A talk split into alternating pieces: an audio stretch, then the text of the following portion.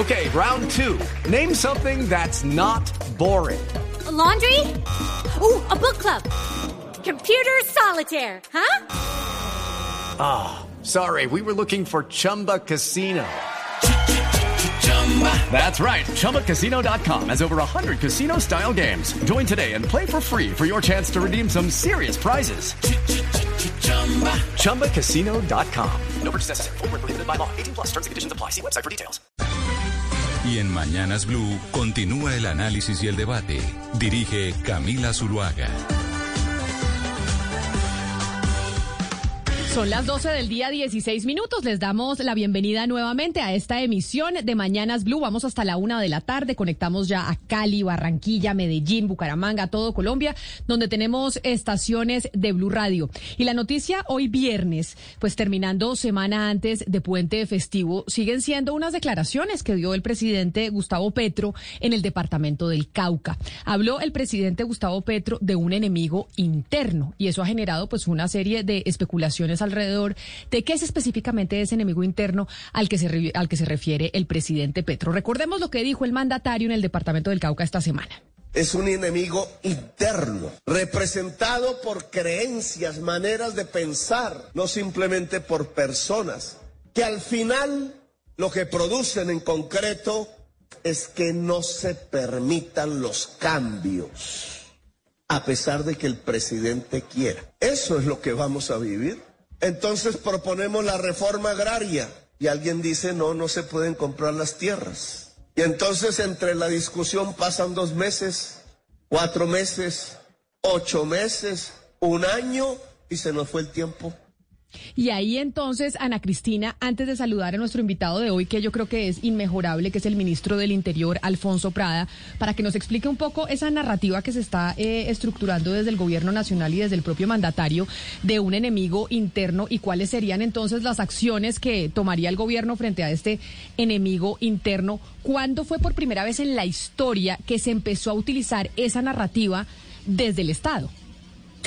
Sí, Camila. A ver, es eh, realmente infortunado que un presidente, además el primer presidente de la izquierda en Colombia, que haga esa figura del uso inverso del estigma del enemigo interno, porque acordémonos que el, enemigo interno fue esa eh, doctrina que sirvió eh, para estigmatizar a los opositores bajo el argumento que detrás de los que eran opositores al gobierno, pues lo que se escondía era el comunismo internacional.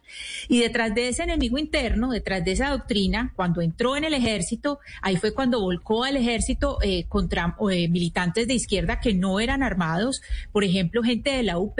Entonces, detrás de ese estigma que se llama enemigo interno y que hemos oído tanto históricamente, que si ustedes miran en el informe de la Comisión de la Verdad, atraviesa todo el informe, pues está el desplazamiento, la estigmatización, la muerte y el exilio de muchos militantes de izquierda. Entonces, es absolutamente infortunado que el primer presidente de la izquierda que tiene en Colombia use esa figura para referirse pues al margen de a quién se refiera, pero que use a la ligera algo tan grave como ese estigma del enemigo interno que ha causado tantas vidas y tanto dolor en este país y sobre todo a la izquierda.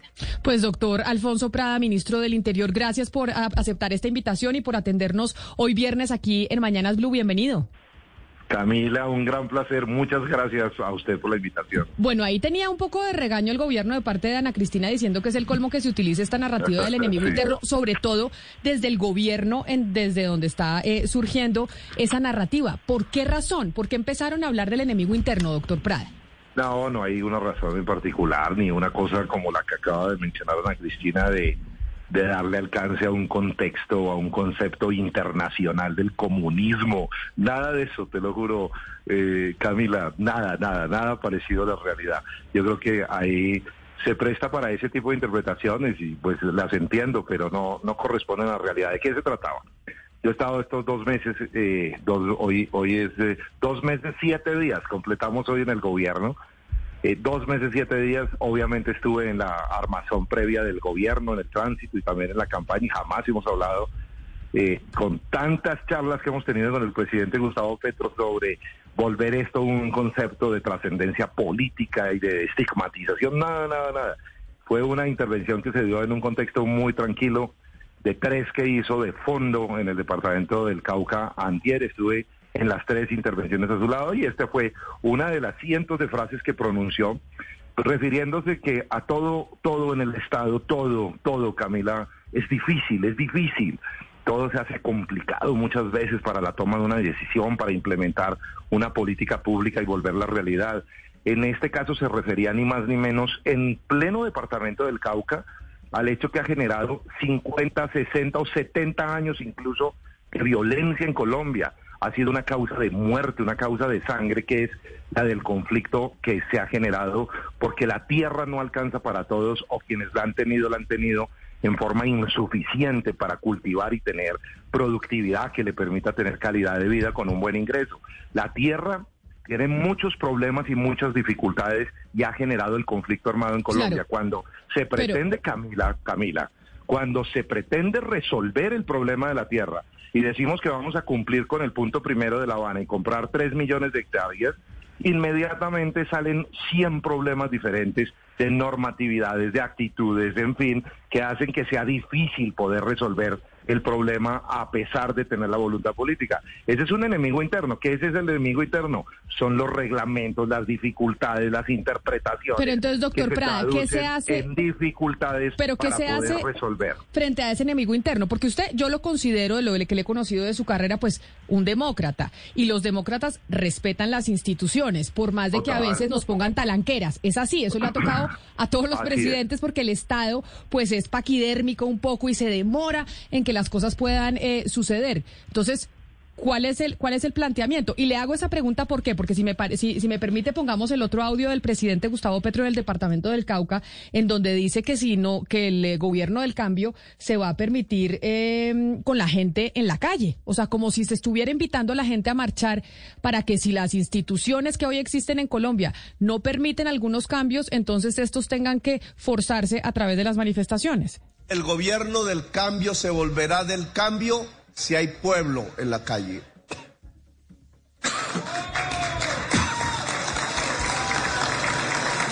El gobierno del cambio hará los cambios. Tengan la seguridad si hay millones y millones de personas dispuestas en las plazas, en las calles, en la universidad, en las ágoras, como decían los griegos del debate, en estos lugares, en la vereda y en la gran ciudad, dispuestas a acompañar de verdad y a presionar si el gobierno se chichipatea para hacer los cambios. Y entonces ahí es donde uno le pregunta a ustedes, doctor Prada, ¿eso qué significa? ¿Qué significa eso? Que si la normatividad no permite, entonces vamos a forzar la normatividad a través de las calles o cómo? No, no, no. No, pues yo no sé por qué le adjudican tantas tantas eh, eh, interpretaciones tan extremas a cada frase. No, mire lo que me pasó ayer, para que usted comparta conmigo lo simpática de esta interpretación, que también es razonable, en fin, pero no es tan grave. Ayer estaba yo en Fenalco, ustedes lo cubrieron porque estaba Blue, esta mañana fue noticia que mm, el eh, director, el presidente, el presidente Cabal de, mm, de, FENALCO, dijo literalmente, póngame atención, esta reforma tributaria, palabras más, palabras menos, nos afecta mucho a los comerciantes, hay que bajar los impuestos, cada impuesto que hace nos genera menos productividad, menos ganancia, etcétera. Razón por la cual le voy a demostrar, me dijo a mí, le voy a demostrar al gobierno que, mm, que está equivocado, me dio unos argumentos. Pero, y el último argumento es, y si no se lo vamos a demostrar en la calle. Óigame esto, se lo vamos a demostrar en la calle.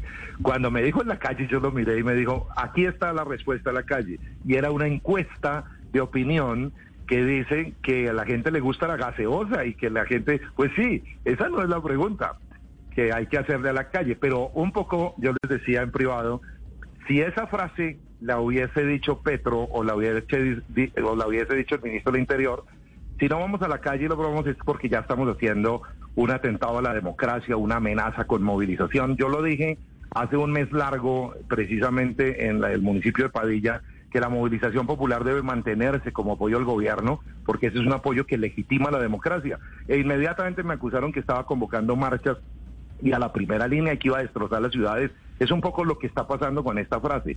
No, cuando el presidente dice es fundamental el pueblo en la calle, es fundamental el apoyo popular, es fundamental no desconectarnos del pueblo y tener el apoyo y la legitimidad para impulsar las reformas. Nos acaban de hacer una marcha, una marcha que para algunos fue muy buena, para otros menos lúcida, lúcida etcétera. Eh, no importa, ah, hicieron una marcha contra el gobierno, contra la reforma tributaria. ¿Qué es eso? Movilización popular en apoyo a ideas que no comparte el gobierno o contra decisiones del gobierno. Que la gente salga a la calle y se exprese es un mecanismo democrático, como lo es una encuesta, que permite legitimar las decisiones o los apoyos que requerimos para impulsar las reformas, pero no reemplaza las instituciones, no reemplaza el Congreso, pero manda, manda un mensaje democrático de apoyo a las iniciativas del gobierno. De eso se trata, el apoyo de la calle. El apoyo de la calle se volvió importante para cualquier gobierno. Eh, tumba reformas, eh, tumba gobiernos, eso es posible, pero dentro del marco institucional. Camila, mire, qué gobierno tan respetuoso de la Constitución y el Estado de Derecho este gobierno. Cualquier expresión mm. que hagamos, la hagamos dentro de ese marco. La hacemos dentro de ese marco. claro, pero es que eso se presta para malos entendidos y a mucha gente seguramente le preocupa esos llamamientos. Usted dijo en el norte del Cauca, el que lo entendió, lo entendió. Muchos, usted ya lo ha dicho, lo interpretaron como que era un llamado a, a, que el pueblo saliera a las calles a respaldar o a presionar al Congreso para la aprobación de las reformas, sobre todo la tributaria. Y ahora lo que vemos es que el 15 de noviembre cuando se van a cumplir los 100 primeros días del gobierno de Gustavo Petro, las centrales obreras, bueno, la CUT en particular, está ya convocando a movilizaciones en las principales ciudades del país. ¿A usted no le parece eso que es, es, es un riesgo demasiado para la democracia? No, todo lo contrario, hombre. ¿Cómo se te ocurre decir que, que si la gente sale a la calle a mostrar apoyo a su gobierno es un riesgo democrático? No, es un fortalecimiento de la democracia. Porque lo que está mostrándole las autoridades es que la política que se está impulsando del cambio es una política que tiene sintonía con el movimiento popular, con las organizaciones sociales, con las organizaciones democráticas que salen simplemente a expresar su apoyo. Eso no puede ser visto satanizadamente. Acaban de hacer una, vuelvo y repito, unas movilizaciones contra el gobierno. ¿Qué hicimos nosotros? Respetarlas, acompañarlas, respetarlas además mediáticamente. Yo fui vocero del gobierno ese día y lo único que hice fue estimular a que ese tipo de expresiones democráticas se sigan presentando en qué condiciones, y ahí sí nos ponemos de acuerdo, en condiciones de respeto al derecho de los demás, no agredir, no agredir, no romper buses, no dañar los bienes públicos, y en ese marco nos ponemos todos de acuerdo. Protesta así, con respeto a los demás. Esa protesta que se dio en la oposición, bienvenida. Cualquier movilización de apoyo al gobierno, bienvenida. A nosotros nos enorgullece tener apoyo popular y esa movilización nos da fuerza para impulsar las reformas, pero en manera alguna violenta al derecho. Usted nos decía o, me decía, doctor Prada, que no entiende por qué hacemos como esas interpretaciones de cada frase que dice el gobierno nacional o algún miembro eh, de los del, eh, gobierno nacional. Y un poco a mí me parece que lo que está pasando con, eh, con el gobierno del doctor Petro es lo que en, en, inglés, este término que se llama mansplaining, que usamos muchas mujeres para decir que a veces los hombres nos tratan de explicar las cosas un poco con, con sentido condescendiente como si nosotros fuéramos brutas. Entonces, y usted, de hecho, se le criticó mucho en unas declaraciones cuando dijo lo siguiente. Incluso la movilización popular para decirle al Congreso que necesitamos plata para salir de esta. El que entendió, entendió. El que entendió, entendió. Apoyo popular. Y precisamente el, que entendió, entendió porque necesitamos apoyo popular. Yo sé que usted ya dio muchas explicaciones sobre estas declaraciones y no quisiera que las volviera a dar, pero es que ese ha sido como el, el modus operandi de lo que ha venido pasando con las declaraciones del gobierno nacional. Y es que dicen, ah, no, es que no intentamos decir esto, es que ustedes entendieron mal. Y es como ese mansplaining, como que podríamos decir petrosplaining al resto de, de, los, de los ciudadanos. ¿Por qué? ¿Qué es lo que está pasando con la comunicación? que siempre se termina, se, se, tiene que terminar explicando porque resulta que todos entendimos eh, no tan bien lo que se quiso decir. Si explicamos y malo si no explicamos, Camila, no entiendo. Porque usted me llama y me pregunta, ¿qué significa esto? Yo explico y después me dice, si ve, le tocó explicar. No, no, yo estoy explicando, yo respondo todas las preguntas. Que yo lo sé. Pero, pero lo estoy explicando, es decir, el contexto, por ejemplo, eso es una frase coloquial, eso no tiene ningún tipo de misterio detrás de ella. El que entendió, entendió, esa la utilizo mucho en las conversaciones privadas y lo hice ahí en una explicación pública, pero sin ningún tipo de, de malicia de ninguna clase. Eh, admito que eh, muchas de las cosas que decimos, no en este gobierno. En todo, sí, porque en todos le echan la culpa a la comunicación, ¿no? No, no, yo no hablo de la comunicación. Ni más faltaba respeto eso, claro que sí. En general, mucha gente interpreta cada frase. De hecho, nosotros interpretamos frases que ustedes en los medios hacen o dicen con una u otra intención y a veces seguramente uno le da el alcance. Pero... Y entonces uno les pregunta y ustedes explican. Y si a mí me llaman y me preguntan, pues yo explico. Y espero que eso no sea malo, ¿no? Damos alcance a cada cosa que decimos porque puede ser de interés público la explicación. Me parece que, que a veces es importante hacerlo. Dime.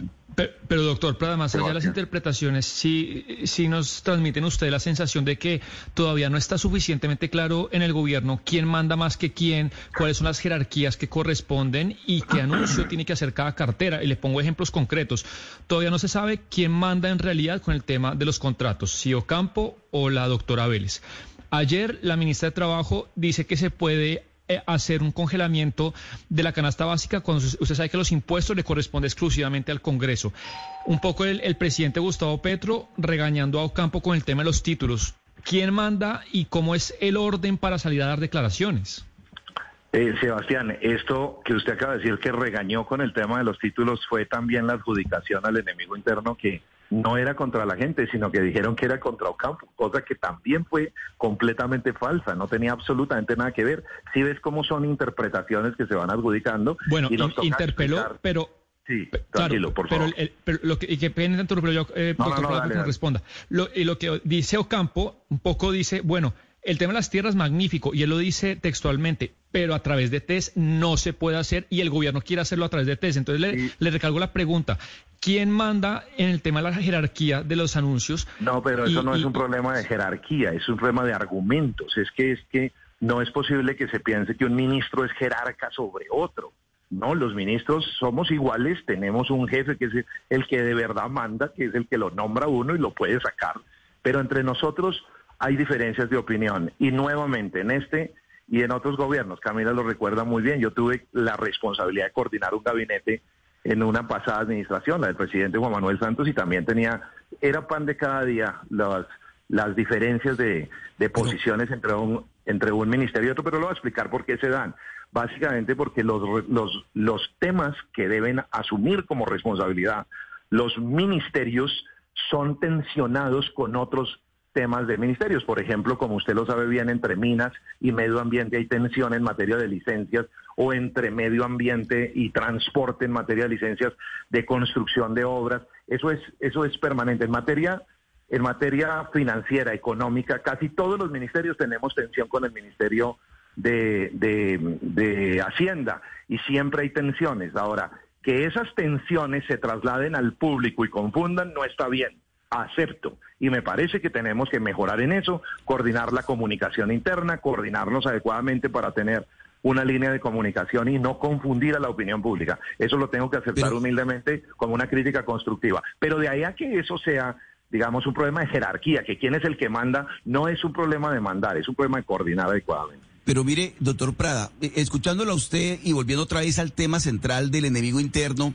a propósito de la declaración del, del presidente Petro en el Cauca, uno escucha el, el video muy bien y uno como que ya alcanza a entender un poco la idea del presidente eh, en eso que el doctor Álvaro Gómez llamaba el régimen que es una cuestión, una maraña que se va, que se va armando y que al final hace que las cosas no salgan como el presidente, a pesar de ser el presidente, como dijo el presidente Petro, a pesar de ser el presidente, las cosas no salen. Entonces, yo quiero insistir en esto, en este planteamiento, doctor Prada, porque las explicaciones hay que seguirlas dando.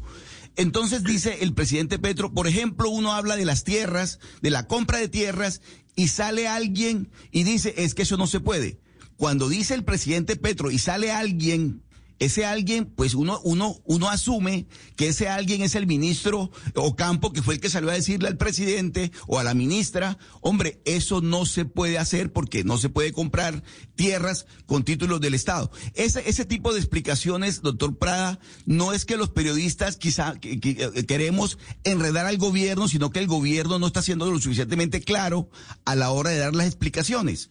Básicamente es eso, doctor Prada. No, muy bien, muy bien. Digamos, eh, válido su, su, su comentario. Eh, cuando menciona usted el régimen, seguramente se refiere, y así lo interpreto, a la estructura administrativa de las entidades que tienen que ver con el tema de tierras. Entonces hay una dificultad enorme. Eh, cuando queremos comprar tierras, automáticamente salen los procedimientos, las interpretaciones, los funcionarios y son, obviamente pueden ser del Ministerio de Hacienda, del Ministerio de Agricultura, de la Agencia Nacional de Tierras, de la Agencia de Restitución de Tierras, de la Agencia eh, eh, Nacional de Reincorporación. Es decir, hay muchas entidades del IGAC mismo, de la Superintendencia de Notariado, todas las que tienen que ver con la compra de una tierra. Imagínense ustedes que aquí le acabo de nombrar seis o siete entidades que tienen que ver con la compra de tierras, con un solo tema.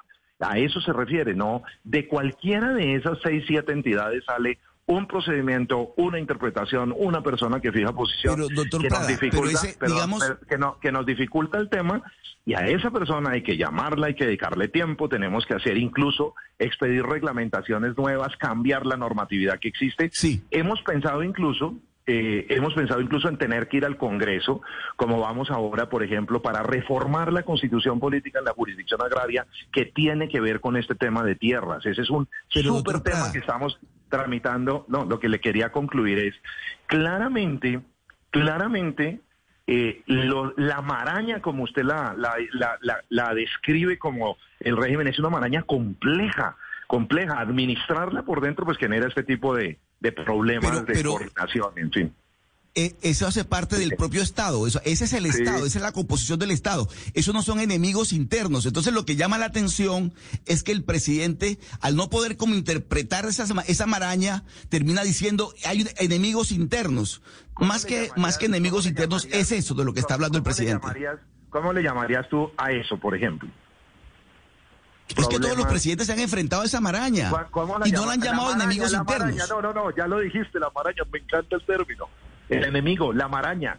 Si hubiéramos dicho la maraña era un irrespeto también tremendo, nos sabíamos y podíamos estar en esta entrevista. Cada término, digamos, con el que uno expresa, sí, de acuerdo, hay que cuidarlo, hay que utilizar el mejor término, el más gráfico, el más pedagógico, pero no por ello tiene un contenido diferente al que realmente uno quiere que tenga. Pero, mire, doctor Prada, es que no es lo mismo y el lenguaje importa y tan importa que incluso la ministra de Cultura invitó a que se cambiara el nombre del Día de la Raza por el Día de la Multiculturalidad porque asegura, como creemos muchos, que los lenguajes generan realidades y crean realidades. Entonces, claro que el lenguaje importa y lo que se diga, y yo creo que ustedes lo saben a la perfección, y el mandatario más. Es muy distinto que uno llame a marchar a la gente en el departamento del Cauca en contra de un enemigo interno a en contra de las trabas que existen en la institucionalidad para poder generar cambios. es muy distinto. Camila, pero lo explicó en el contenido del discurso, dijo a qué se refería. Cuando dice enemigo interno es lo siguiente la, eh, para seguir utilizando el término de ustedes, la maraña de procedimientos, la maraña de interpretaciones, pero le dio contenido, no fue solamente la palabra. Pero déjenme poner de acuerdo con ustedes, porque lo entiendo perfectamente. El lenguaje expresa simbólicamente contenido y automáticamente uno en la mente cuando, eh, cuando le, le dicen algo, si le dicen la palabra hijo, automáticamente uno tiene una representación mental y se hace una idea.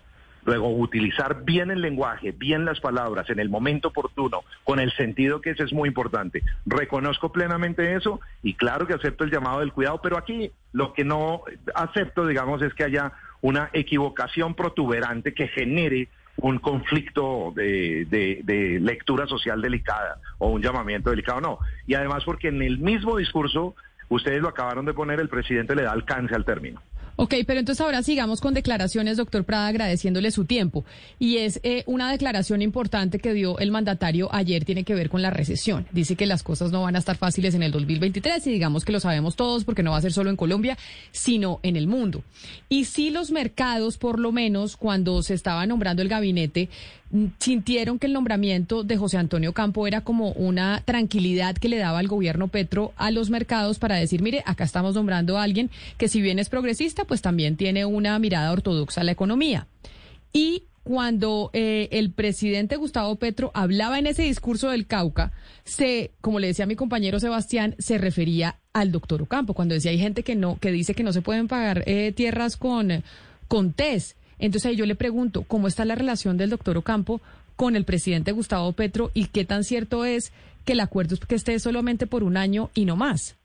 No, no es cierto, no es cierto para nada. La relación está muy buena, trabajamos todo el tiempo, tenemos reuniones todo el tiempo con este tema, la reforma tributaria del presupuesto. No solamente tenemos la reunión semanal, de los lunes en la tarde del Consejo de Ministros, sino que tenemos que estar permanentemente en contacto con él. Hubo tanto ruido sobre ese tema que estando en Nueva York, incluso hablamos con él. Yo eh, desde el Cauca me comuniqué con él y le dije, no, no pasó nada, porque le estaban adjudicando ese contenido de que si fuera algo descortés con él y para Pero, pero, ento- pero entonces ayúdenos no, usted. Tampoco... ta- eh, Pero entonces ayúdenos a entender este, este audio, acuerdo. doctor Prada. Eh, Ayúdenos a Claro que entender el audio para pero que... le estaba respondiendo a la pregunta porque me dijo, la segunda pregunta es eh, si hay un acuerdo sobre la duración de un año. Para nada. ¿Qué ocurre y de dónde sale el tema del año? ¿Qué es lo que intento interpretar, digamos? Es que él es profesor de la Universidad de Columbia y como profesor de la Universidad de Columbia pidió algo así como lo que entendemos nosotros una licencia. Esa licencia la dan por un año renovable y al pedirla por un año, pues seguramente mucha gente entiende que es el tiempo en que debe reincorporarse en la universidad, pero eso no es así, esa es la explicación, digamos, del tema del año. Eh, escucho, Camila. Claro, pero entonces oigamos, es ya que estamos hablando del discurso del presidente Petro en el Cauca, cuando habló de la y criticó a la gente que dice que no se puede comprar tierras para cumplir el acuerdo uno, eh, el punto uno del acuerdo de La Habana con emisión de deuda pública, es decir, con TES. Les dan de 10 a 20 millones pesos hectárea. Eso significa que valen 30 billones a 60 billones. ¿Dónde está la plata? Entonces yo dije, no, pues la compramos con títulos de deuda. Pues si las carreteras se hacen con títulos de deuda, ¿por qué no podemos comprar la tierra con títulos de deuda? Ya dijeron, no, se derrumba el mercado de TES, entramos en bancarrota. Ya empezaron las voces, aún con una propuesta hecha por Fedegan, que ustedes saben quiénes son, ¿cierto? Aún con un acuerdo con Fedegan, ya empezaron las voces, los intereses, porque empiezan a hacerse las operaciones.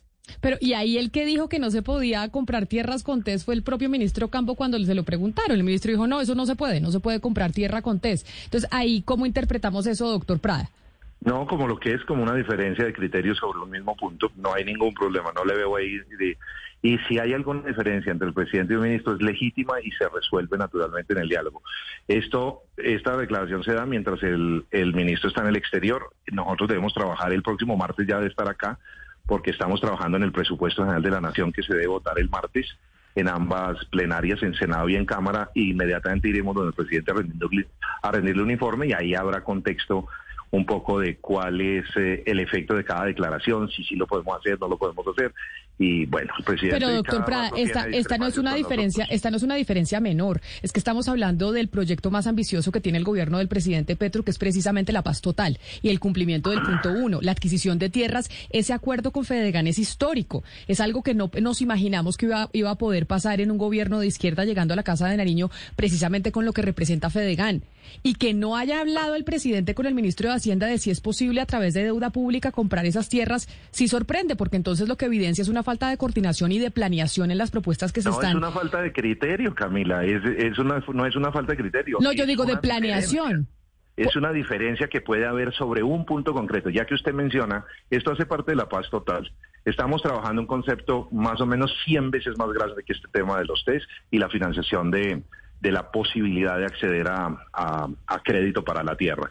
Tenemos muchas fuentes adicionales, entre ellas la reforma tributaria, que va en este momento por 22 billones de pesos. Del miércoles al viernes vamos a trabajar con el ministro de Hacienda, con los ponentes, alrededor de los técnicos del ministerio y seguramente va a volver este tema a la mesa. Estos son temas de alto nivel de complejidad que son de impacto fuerte, sobre los cuales no necesariamente los economistas, y ambos son economistas, tanto el presidente como el ministro de Hacienda, y no necesariamente los economistas se ponen de acuerdo en un mismo criterio. Hay más economistas como la ministra de Agricultura en la mesa del Consejo, y créame que hemos durado horas horas en interpretaciones diferentes con el economista presidente también en la mesa, en la que no nos ponemos muy de acuerdo. Además que estas discrepancias eh, son absolutamente normales. Ahora, se dan en la coyuntura de una declaración pública, lo que la hace más visible, de acuerdo, pero se tramitan mucho en privado y se tramitan mucho en las instancias de gobierno. Y al final de cuentas nos vamos a poner de acuerdo y vamos a tener recursos para comprar la tierra porque hace parte de un concepto de paz total, como usted lo dijo, mucho más grande en el que todos tenemos que aportar conocimiento, experiencia y muchos elementos técnicos para lograr volver realidad el programa de gobierno. Entonces le hago una pregunta de logística. ¿Por qué esas diferencias no se tramitan en los consejos de ministros antes de dar declaraciones públicas y generar pues esta confusión en la opinión pública? No, porque no todas, no todas las preguntas, no todos los temas podemos prever que se van a dar en una entrevista, por ejemplo, en donde uno fije una posición. Yo ayer, por ejemplo, fijé precisamente allá en Fenalco una posición sobre eh, la SAE y los bienes de la SAE, y en la tarde el presidente con el director de la SAE estaban haciendo una rueda de prensa. Para mi fortuna coincidimos plenamente en el tema, pero no había sido objeto de Consejo de Ministros el tema, sino de mi propio estudio y mi propia reflexión como abogado. El tema de la compra eh, o en la comercialización de los bienes de la SAE se vuelve difícil por el ejército de abogados que hay que lo impiden o por la normatividad que hace imposible tener una, una disponibilidad rápida de muchos bienes. ¿Por qué lo mencioné en el contexto de FENALCO? Porque ellos me dijeron, no, no haga reforma tributaria, más bien, eh, ¿por qué no va y vende los bienes de la SAE y con eso financia? Entonces yo les dije, pues, ¿dónde están los bienes de la SAE? Ayer ese fue el motivo de la, de la rueda de prensa entre el presidente y el fiscal. Les dije, ¿dónde están los bienes? Ni siquiera aparecen los inventarios, pero además de eso hay muchos bienes arrendados por menores valores y con una maraña de abogados que no se dejan vender. Entonces, todos los días los funcionarios damos opiniones por la mañana, por la tarde en estos medios. En esta entrevista yo no sé cuántas imprecisiones pueda llegar yo a cometer que ofendan a otro funcionario y sale y me dice, se equivocó Prada o ratifica mi versión. Eso yo creo que es absolutamente normal, pero no logramos predecir en un Consejo de Ministros la totalidad de los temas con las que los periodistas o los foros nos van a abordar y en la que podamos tener discrepancias. Ojalá pudiéramos saberlo todo para eliminar cualquier discrepancia anticipadamente. Oiga, pero a propósito de lo que se plantea en los consejos de ministros, doctor Prada, ¿usted ya conocía la propuesta del director de la DIAN, Luis Carlos Reyes, de legalizar la, la cocaína y ponerle un impuesto? Eh, ¿O lo sorprendió esa propuesta al escuchar en los medios? No, no, para, no, no, no, me encanta que ponga el tema. No he hablado con él de ese tema en particular, hemos hablado mucho de, de marihuana. Usted sabe que acabamos de apoyar en el Congreso de la República en plenaria de Cámara el proyecto. Es un proyecto de origen liberal de dos congresistas el congresista Ardila y el congresista Lozada. Yo fui personalmente con el ministro de Justicia a la plenaria de Cámara y logramos sacar una reforma a la constitución política en segundo debate que nos va a permitir, yo estoy aquí en este nivel de levantar la prohibición de porte, producción, distribución, venta y consumo recreativo en, en solamente en adultos. De marihuana. De, cannabis, exactamente. Entonces estamos en eso. Pero, pero, ministro, ¿cómo le pareció la propuesta de, la, de la cocaína? Él hizo un planteamiento en otra vía que no hace parte de nuestra agenda legislativa, que es en lo que estoy consumido. Voy a leerla, voy a hablar con él y que me la expliquen que me la explique antes, porque usted básicamente me pregunta a ver si logra que entre en una contradicción con él y después me regaña por haber dicho lo que pienso. Como, no, le doy la razón. Simplemente Voy primero a hablar con él y después cuando entienda sus razones, vuelvo y le cuento lo que pienso, pero no me voy a anticipar a fijar una posición personal. Prefiero que esta sea más institucional. No, pero, es que no es la posición personal, es que yo, yo, yo creo y supongo, cualquiera, cualquiera creería que el ministro de la política pues debería tener una posición ya definida sobre el tema de la legalización o no de la cocaína. Pero pues usted piensa bien, la tengo definida. Usted no me preguntó eso, usted me preguntó qué opina de las declaraciones del director de la DIAN y me las pillé voy a primero hablar con el director de la DIAN y le, pregunto cómo es el contexto de su propuesta y la revisamos con mucho gusto. Eh, sí tengo posición sobre el particular. Eh, y se la puedo comentar después. Pero quiere decir que es algo que nos ha, pero quiere decir que es algo que nos ha hablado en Consejo de Ministros, que también es una propuesta que votó ahí al aire el, director de la DIAN, pero no se ha hablado como gobierno de que esa es una propuesta que tienen. Para su información, el director de la DIAN no asiste al Consejo de Ministros, por eso seguramente. No, no, no, no, lo tengo, lo tengo, lo, tengo clarísimo, pero, lo, pero en el Consejo de Ministros sí se habla de, las propuestas de todas las entidades, ¿o no, doctor Prada? no necesariamente de todas, es que esto es muy limitado, Camila. El Estado es una cosa muy grande como para No, claro, doctor Prada, pero decir que no hablan de una propuesta tan... A ver, solamente, a ver, Camila, pero me solamente tocamos los temas fundamentales que están en medio de una agenda que se debate, se discute, se organiza previamente por un equipo que asesora al Consejo de Ministros para tratar los temas transversales de alto impacto. Un tema, por ejemplo, de una propuesta que hace en cualquier tipo de escenario el director de la DIAN no necesariamente llega al Consejo de Ministros, pero sí seguramente puede tener un impacto. Claro, pero yo- yo le entiendo. a llevarlo al Consejo de Ministros o me obliga a mí, por ejemplo, a dialogar con él para fijar. Y no todo tiene que ir al Consejo de Ministros para que un funcionario opine, porque si no también se vuelve improductivo completamente la posibilidad de que un funcionario dirija. Yo su yo lo entiendo, doctor Prada. si usted me estuviera hablando de otro tema, pero de este tema tan importante como la legalización de la coca, cuando, lo- cuando el presidente Gustavo Petro habló en Naciones Uni- Unidas sobre el tema, cuando el presidente Joe Biden la semana pasada habló también de la legalización de la marihuana en los Estados Unidos, cuando es un tema trascendental a la historia de Colombia e incluso al conflicto, eso sí no me lo creo. ¿O me parecería sí entonces creo, que hay negligencia no de parte del funcionamiento del Estado no, si semejante tema no, se ha tratado parece- antes de hacerlo me público? Muy drástica su, su frase con nosotros, que, que es que eh, ponernos en una situación tan tan descoordinada y tan no no no no lo es un funcionario puede opinar por favor y eso no hace que sea la posición oficial del gobierno, nada parecido, y obviamente tenemos la obligación de coordinar, tenemos las instancias para hacerlo. Obviamente en la, la magnitud, Camila, se lo reitero, de temas que tratamos, eh, pues hace que haya muchos temas que no alcanzan a llegar a instancias de coordinación global, que es en donde básicamente priorizamos los temas de la semana, los temas legislativos que tenemos sobre la mesa. Y bueno, si un funcionario hace una propuesta, bienvenido, vamos a mirarla. Eso es parte del debate democrático. Este es un gobierno deliberativo, democrático, de talante de diálogo. Yo no censuro porque aún no la conozco, no la conozco. No creo que sea malo reconocer que no conozco la propuesta del director de la DIAN y que lo que sí voy a hacer es llamarlo después de esa llamada, que me la cuente más en detalle y si veo que es de una trascendencia como para fijar posición global de gobierno que sea diferente a la del presidente o algo así, pues claro que la podemos mirar en el Consejo de, de Ministros o con el propio presidente de la República. Ah, pero nos va a dejar entonces así, doctor Prada, su, su opinión y su posición Ah, personal frente al tema. no, No, no, nos lo van a conocer, claro. hace- Usted después me dice, véalo, opinando de esta y otra forma. Déjeme, hablo con él, eh, reviso la propuesta y después hablamos los dos con mucho gusto. Doctor Prada, usted que ha tenido tanta experiencia trabajando con los gobiernos, incluso desde la Casa de Nariño, porque usted estuvo en la Casa de Nariño trabajando con el presidente Juan Manuel Santos, sabe de agenda, sabe de cómo funcionan eh, los días eh, de los presidentes. Esta mañana estábamos hablando precisamente con el doctor Jaime Alberto Cabal de FENALCO y nos dijo pues que era la primera vez que un mandatario eh, se- excusaba tan solo unas horas antes, o sea, un día antes del, eh, del evento para no asistir, pesar de que en este caso ellos pues habían cambiado la agenda por cuenta del, eh, del presidente. No es la primera vez, digamos, que, que el presidente Petro o no llega o llega tarde. Y yo le pregunto a usted, que ha estado al lado de otros mandatarios, como por ejemplo Juan Manuel Santos, si esa actitud es normal. También, también llegaba tarde a veces, naturalmente, y también... Ah, o sea, tarde. el, el Juan Manuel Santos, No, no. porque de pronto, de pronto tenemos mala memoria y por eso me parece importante apelar a su, a, a que usted estaba ahí al lado. Juan Manuel Santos también llegaba igual de tarde que Gustavo Petro a, la, a los a, a los eventos o cancelaba poquito tiempo antes. Doctor, lo escucho. Sí, ¿aló? Sí, sí, sí, lo Se me fue escucho. un minuto. No, pero ya. ¿Me decías? Sí, sí, sí, lo- la- porque de pronto usted, pues que lo vivió ahí en la casa de Nariño, lo recuerda mucho mejor.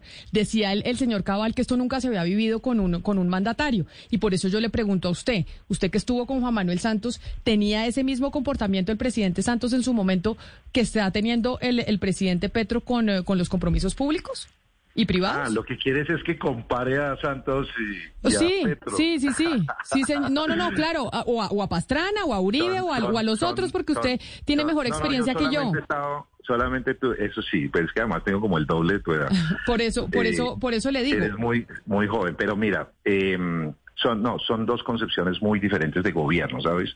Son dos concepciones diferentes y, digamos, eh, claro que se presentan llegadas tarde o aplazamientos. Eso, eso obviamente ocurre tanto en el gobierno de Santos como en todos los gobiernos. No me cabe la menor duda que, que eso puede ser así. Al doctor Cabal le explicamos supremamente bien el motivo de la demora. Nosotros estuvimos Teníamos planeado estar en el Cauca hasta las 4 o 5 de la tarde más o menos y regresar directamente a, a Cartagena a atender los asuntos de emergencia eh, invernal y a las y por la mañana atender el evento de FENALCO a las 8 de la mañana y no terminamos llegando a las 11 de la noche, es decir, que la complicación de agenda se dio desde las 5 de la tarde del día anterior, por eso la noche anterior se le comunicó que la agenda de la tarde final de Cartagena pasaba para la mañana y nos corría. Entonces el presidente me pidió que atendiera atendiera el evento de FENALCO, lo atendía, el presidente fue al, al evento de, de ACOPI se trasladó a cumplirlo en Barranquilla una vez terminó la agenda de,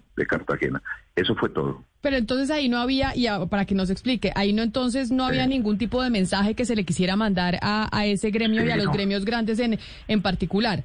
No, cero, cero. La decisión se toma en la tarde ya cuando vemos que al final del día, pues al final del día, yo creo que 10, 11 de la noche se tomó la decisión. Nosotros ya íbamos en el avión de, de, de nos desplazamos en un helicóptero estábamos en Santander de Quilichao hacia las nueve y media, diez de la noche a, al aeropuerto de Cali. Del aeropuerto de Cali abordamos el avión presidencial directo a Cartagena con el ánimo exclusivo de asistir al evento, pero ya con una agenda absolutamente retrasada. ¿Y por qué se retrasa? No por el incumplimiento del presidente, sino por la atención de las reuniones que se alargan y él es un hombre que escucha, escucha mucho. Hubo muchas intervenciones, fueron tres reuniones, la primera de indígenas, la segunda de comunidades negras fundamentalmente y la tercera de campesinos y líderes sociales ahí en Santander de Quirichao, la última. Y se retrasó mucho porque habló mucho la gente, eso fue básicamente, pero no fue un mensaje, no, no, no, Camila. Créame que no, yo transmití el mensaje del presidente allá directo con los con los comerciantes, claro que Pero entonces ¿por qué, por qué adelantaron por qué adelantaron la, la, reunión de Acopi? Porque nos informan de Acopi que tenían programado el evento para el viernes y no para el jueves. ¿Por qué adelantan la reunión eh, con Acopi y la presencia del presidente en Acopi? Coordinado, todo estaba coordinado, Camila, previamente para que saliera de Fenalco directo a Acopi, así así se coordinó. Desde el día anterior yo estaba ahí escuchando todas las coordinaciones para lograr cumplir. Y la idea es siempre cumplir. A nosotros nos dicen de ACOPI que el presidente llamó un día antes a decir que llegaba el jueves y no el viernes. claro, el día anterior comenzamos y reestructuramos agenda, ah, pero la, la única manera de llegar temprano a ACOPI era que pudiera atender los asuntos de hora invernal y la demás agenda que teníamos en la mañana para poder llegar. De manera que se coordinó, se coordinó a tiempo. Eh, y se lo digo con, además, a manera de piropo, usted muy hábilmente nos ha dicho, no, que cada declaración es, eh, no, se lo digo bien, se lo digo con todo respeto y, piropeándolo, porque, no, que cada declaración de cada ministro es un, una manera, un punto de vista y que no es la manera oficial, y se, lo puedo entender, pero de una manera tan alegre en temas tan serios, hay muchos empresarios esperando hacer inversiones o no. Y eso no es una opinión, un punto de vista. Y ustedes le han dicho al país un día sí y otro no, que, se, que no va a haber nuevos contratos de exploración, por ejemplo, de temas de gas. E, en eso no hay interpretación. Entonces, ¿ustedes cuándo nos van a contar o quién va a dar la palabra definitiva y que los empresarios que tienen billones en, inversiones para hacer o no hacer están esperando? ¿Va a haber en Colombia nuevos eh, contratos para exploración de gas o no va a haber? ¿Y eso quién lo va a decir? No, no, no, Sebastián, no es ni hábil ni es alegre. Le pido de verdad que no se lleve esa impresión tan negativa y tan descortés de mi parte, y como usted la adjudica, no, para nada. Son los ministros encargados, ellos tienen que tomar, tienen que reunirse, como usted lo menciona. Si hay algún tipo de discrepancia, pues vamos a tener que aprender a resolver las discrepancias entre nosotros. No crea que no nos preocupa internamente y lo hemos comentado con el presidente, en fin.